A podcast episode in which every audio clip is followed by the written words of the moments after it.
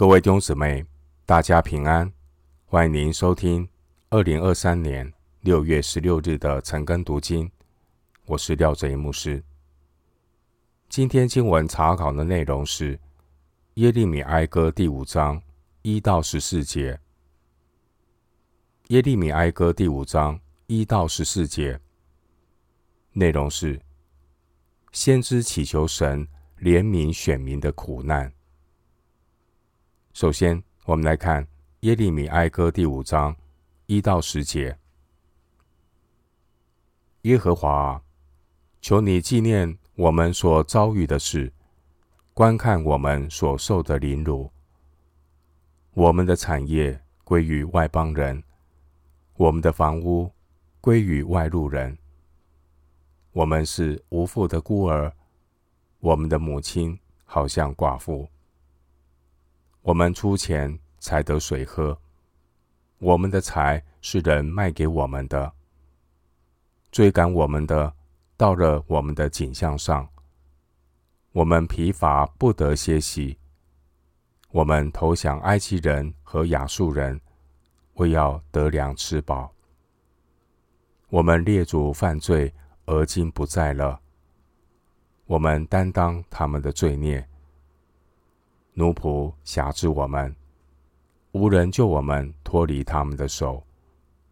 因为旷野的刀剑，我们冒着险才得粮食；因饥饿燥热，我们的皮肤就黑如炉。第五章这首哀歌主题是神的选民求神纪念他们的苦难。和第一章的哀歌主题“喜安无人安慰”首尾呼应。第五章有二十二节经文，但第五章并不是一首字母诗，而是采用平行法来书写，每两节进行平行对比。第五章这首哀歌，先知祈求神。怜悯选民的苦难，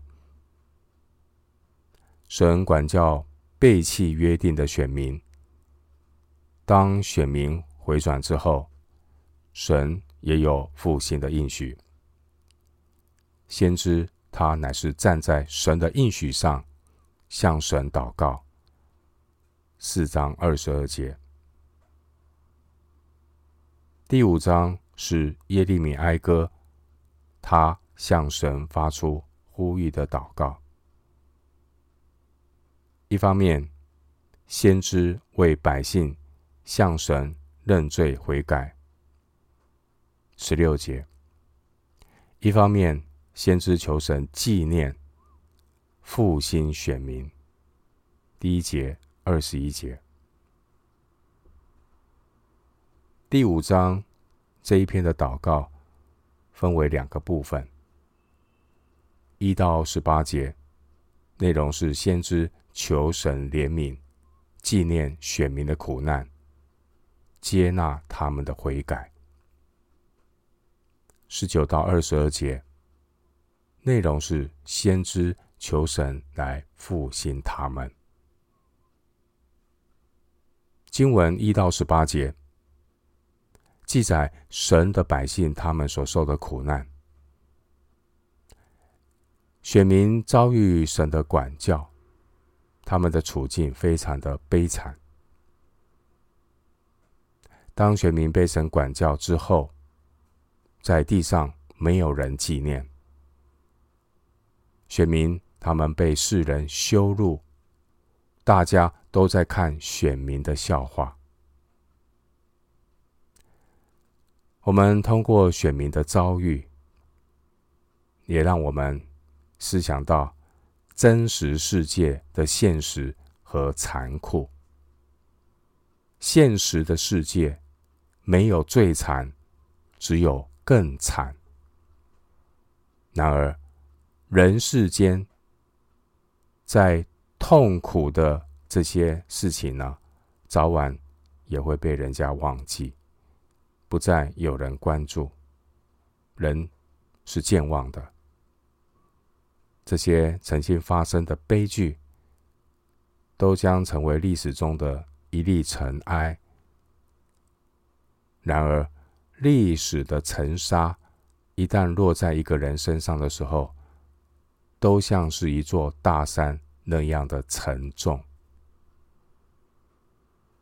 弟兄姊妹，人是如此的渺小、卑微，在苦难面前是如此的不堪一击。感谢神，他有怜悯、有恩典，乐意饶恕人。神是造我们的主，并且神他有护理之功，神会眷顾他的儿女。而神所爱的，他必管教；但是神也有赦罪之恩，因此属神的百姓要把握机会，回转归向神。经文第一节，先知求神纪念选民所遭遇的事，观看选民所受的凌辱。然而，神不仅是纪念，神不仅是观看，神也能够伸出他的恩手，施行拯救。经文第二节说：“我们的产业归于外邦人，我们的房屋归于外路人。”第二节是指犹大亡国之后，有不少外邦人趁机侵占了犹大的土地。参考《以斯拉记》第四章九到十节，经文第二节应验了神与选民立约关于违背圣约的咒诅。《生命记》二十八章三十节提到，选民如果背弃圣约，《生命记》二十八章三十节，选民他们虽然建造房屋，也不得住在其内。神说到做到，第二节就应验了。因此，我们千万不要去试探神的底线，因为神是轻慢不得的神。经文第四节说：“我们出钱才得水喝，我们的财是人卖给我们的。”第四节是比喻神。赐给百姓的产业已经归了别人。第二节，所以呢，选民必须付出代价，才能够得到最基本的生活资源。这也是应验了神与选民立约，关于选民如果违背圣约的咒诅。申命记二十八章三十节说：“你栽种葡萄园，也不得用其中的果子。”第四节就应验了，神说到做到。经文第五节说，追赶我们的到了我们的景象上。第五节可能是指古代胜利者呢，会把脚踏在、踩在战败者敌人的景象上，可以参考约书亚记十章二十四节，以赛亚书五十一章二十三节。经文第五节说：“我们疲乏不得歇息。”第五节这句话应验了神与选民立约关于违背圣约的咒诅。因为生命记二十八章六十五节说：“在那些国中，你必不得安逸，也不得绕脚之地。”当选民背弃圣约，他们就自讨苦吃。没有平安。经文第六节说：“我们投降埃及人和亚述人，为要得粮吃饱。”经文第六节是指犹大在历史上，因为他们不可顺服神，没有专心的依靠神，他们去依靠埃及和亚述。参考何西阿书五章十三节。耶利米书二章十八节，当年的选民并没有专心的寻求神的带领，他们靠自己盘算着，想要依靠外交的手段，在大国争霸的争霸的这个夹缝当中去求生存。结果呢，是枉然劳力，一场的虚空。经文第八节说：“奴仆辖制我们。”第八节这句话可能是指巴比伦派遣统治犹大省的低阶官员做代理人，来管理他们。经文第九节提到旷野的刀剑，这是指出没于旷野的强盗。当年国破家亡的犹大，社会的秩序已经崩溃。百姓呢，在田间收割的时候，经常会遭到抢夺。经文第七节说：“我们列祖犯罪，而今不在了。我们担当他们的罪孽。”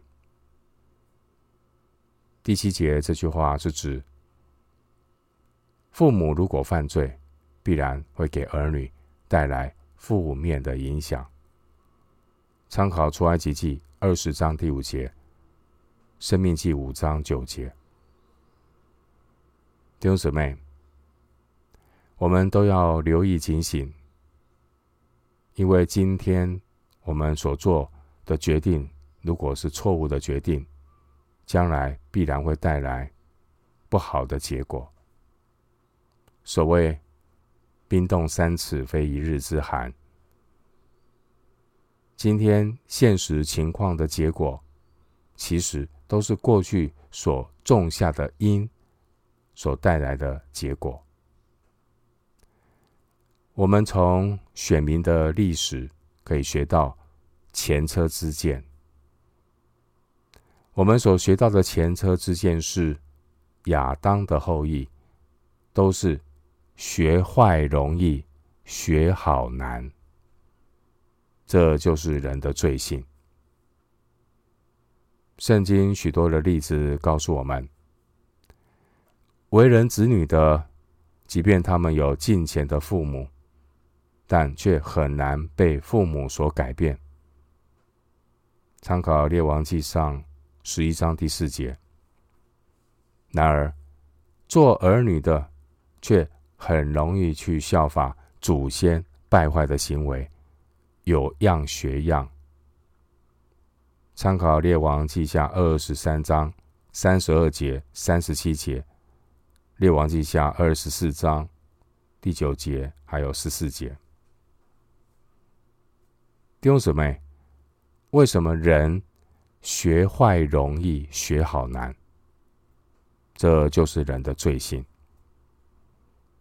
使徒保罗说：“人的罪性就是。”立志为善由得我，只是行出来由不得我。人的罪性就是我所愿意的善，我反不做；我所不愿意的恶，我倒去做。罗马书七章十八到十九节。当年的选民，并非是他们代替他们的祖先去受到惩罚，当年选民是被管教。是因为他们效法先祖的罪恶，堕落犯罪，自食恶果。耶利米书十一章第十节，列王记下十七章十四节，在耶利米书三十一章三十节说：“个人必因自己的罪死亡。凡吃酸葡萄的，自己的牙必酸倒。”耶利米书三十一章三十节，今天的经文第十节说：“因饥饿燥热，我们的皮肤就黑如炉。”这句话也可以这样翻译：“因饥荒的干热，我们的皮肤热如火炉。”经文第十节也是应验。神与选民立约，选民违背圣约会带来的咒诅。因为申命记二十八章四十八节说：“你必在饥荒、干渴、刺肉、缺乏之中，侍奉耶和华所打发来攻击你的仇敌。”神说到做到，神是公义的神，断不以有罪的为无罪。神是轻慢不得的神。回到今天的经文，《耶利米哀歌》第五章十一到十四节：敌人在西安玷污妇人，在犹大的城邑玷污处女，他们。吊起首领的手，也不尊敬老人的面。少年人扛磨石，孩童背木材，都绊倒了。老年人在城门口断绝，少年人不再作乐。经文十一节的内容，应验了神与选民立约，关于违背圣约。所带来的咒诅。生命记二十八章三十节说：“你聘定了妻，别人必与他同房。”选民犯罪，上帝管教，神说到做到，这前因后果非常的清楚。经文十二到十三节，这两节经文。也应验了神与选民立约，关于违背圣约所带来的咒诅。生命记二十八章五十节说：“这民的面貌凶恶，不顾恤年老的，也不恩待年少的。”完全应验，就在十二到十三节。经文十四节提到城门口。城门口是指古代中东贸易和社会生活的地方。城门口没有老年人，这代表城里的社会秩序已经瓦解了。经文十三节提到少年人扛磨石，这句话的意思是表示被羞辱，因为在古代扛磨石是女人的工作。经文十三节说到孩童背木材，这是指儿童也被迫从事劳动的粗活。弟兄姐妹，我们通过今天的经文，给我们的提醒是：神是圣洁的神，神是轻慢不得的神。基督徒要敬畏神，远离恶事。最后，牧师以两段经文作为今天查经的总结：以弗所书第五章十一到十四节。以弗所书五章十一到十四节经文说：“那暗昧无益的事，不要与人同行，倒要责备行这事的人，因为他们暗中所行的，就是提起来。”也是可耻的。凡事受了责备，就被光显明出来，因为一切能显明的，就是光。所以主说：“你这睡着的人，当醒过来，从死里复活。基督就要光照你了。”第二处经文，加拉太书第六章六到。七到八节，加拉太书第六章七到八节，经文说：“不要自欺，神是轻慢不得的。人种的是什么，收的也是什么。顺着情欲撒种的，必从情欲收败坏；顺着圣灵撒种的，必从圣灵收永生。”我们今天经文查考就进行到这里，愿主的恩惠平安与你同在。